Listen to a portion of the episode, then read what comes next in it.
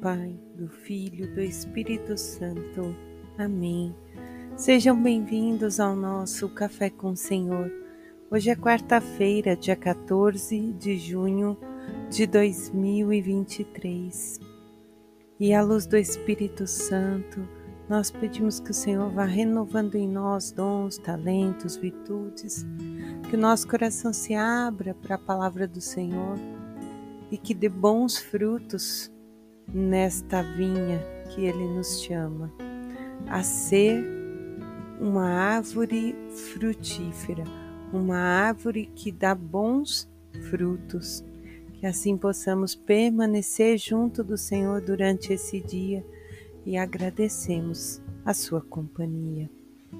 Meus irmãos, nesta quarta-feira da décima semana do Tempo Comum, Hoje é o Dia Mundial do Doador de Sangue.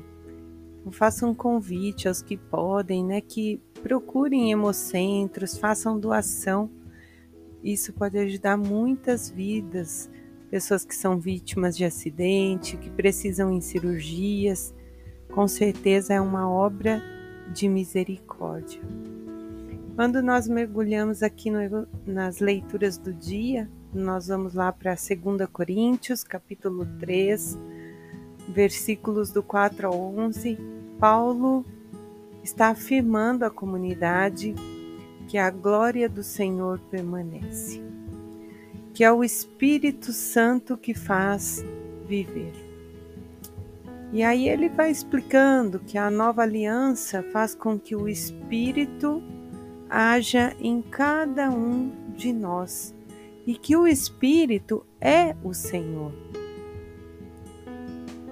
Aí Paulo ainda diz assim: por nós mesmos não somos capazes, toda nossa capacidade vem de Deus. Quantas vezes, né, meus irmãos, é, nós vemos pessoas né, tão inteligentes, é, tão é, sábias, né, mas não portadoras da sabedoria porque acreditam que elas é, possuem aquilo por si próprias, que podem andar por si próprias e se envaidece de dos títulos, das funções acumuladas, né? É, assim, daquela parte que é humana. E na verdade, se o Senhor não nos der nada, nós poderíamos fazer. E à medida em que nós nos abrimos, é claro que nós vamos nos capacitando, e, é, é, e isso é um mérito, a nossa dedicação. Se eu paro, eu meditei a palavra, eu permiti o Espírito Santo agir, quer dizer, eu vou ter intimidade com Deus. E ele vai me capacitando. É a mesma coisa. Um cientista que se dedica aos estudos, é, faz aquilo com, assim, alimentando os seus estudos, né? É mérito dele, porém é graça e dom de Deus. E isso é em toda profissão. Em todos os lugares nós vamos encontrar os bons e os ruins, os que buscam se aperfeiçoar que abrem-se a esse dom que o Senhor deu e fala assim: "Não, Senhor, eu vou multiplicar isso".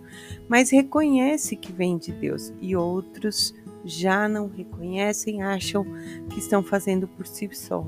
E aí que está o grande erro do mundo. Vamos acumulando o individualismo, é, deixamos de viver em comum. E o salmista, no Salmo 98, nos leva a exaltar ao Senhor nosso Deus.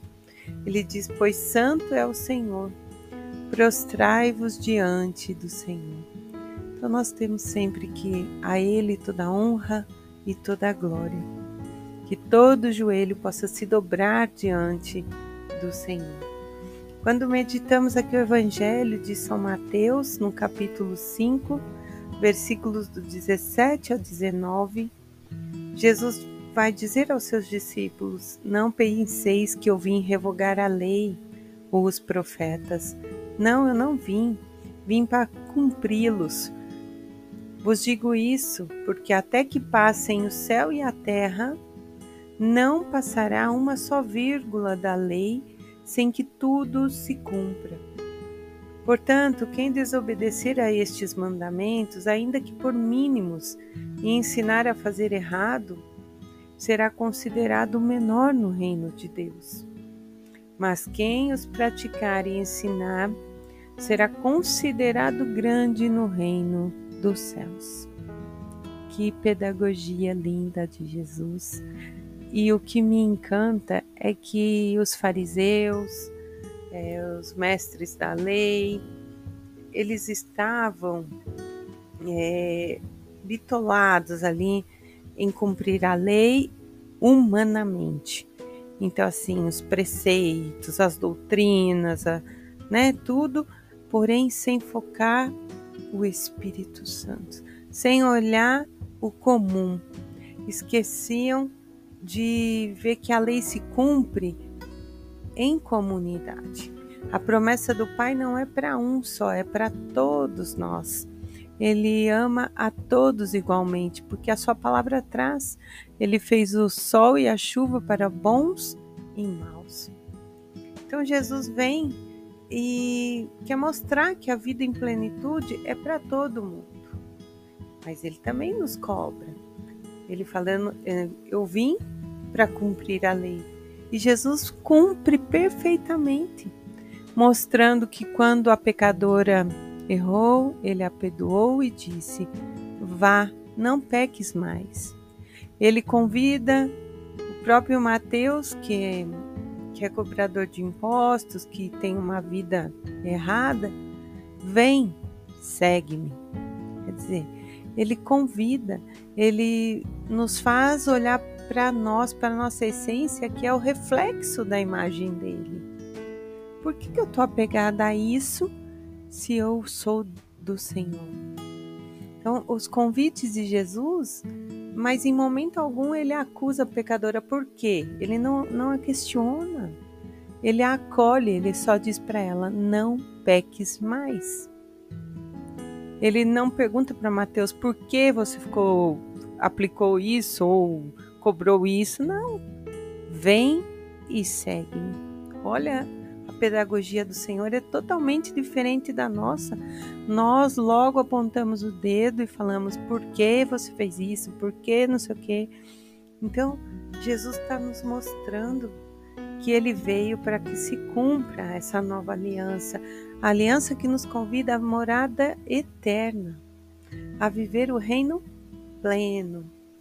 E a lei de Cristo, meus irmãos, é a misericórdia, o amor, a bondade, a vivência do Evangelho, que é como eu acabei de dar os exemplos. E é isso que ele espera de cada um de nós. E à medida em que nós passamos a viver esses mandamentos da maneira que Cristo nos deu de exemplo, que ele nos propõe, aí resume-se tudo em dois grandes mandamentos, que é o amor. Amar a Deus sobre todas as coisas, todas, e ao próximo como a ti mesmo. Eu não vou fazer mal ao próximo porque eu não quero mal para mim. E aí, Papa Bento XVI tinha uma frase que ele diz assim: O amor supera a justiça. Justiça é dar ao outro o que é dele. O amor é dar ao outro o que é meu. Nós estamos dando ao outro o que é nosso? Que possamos refletir nesse dia. Em nome do Pai, do Filho, do Espírito Santo. Amém.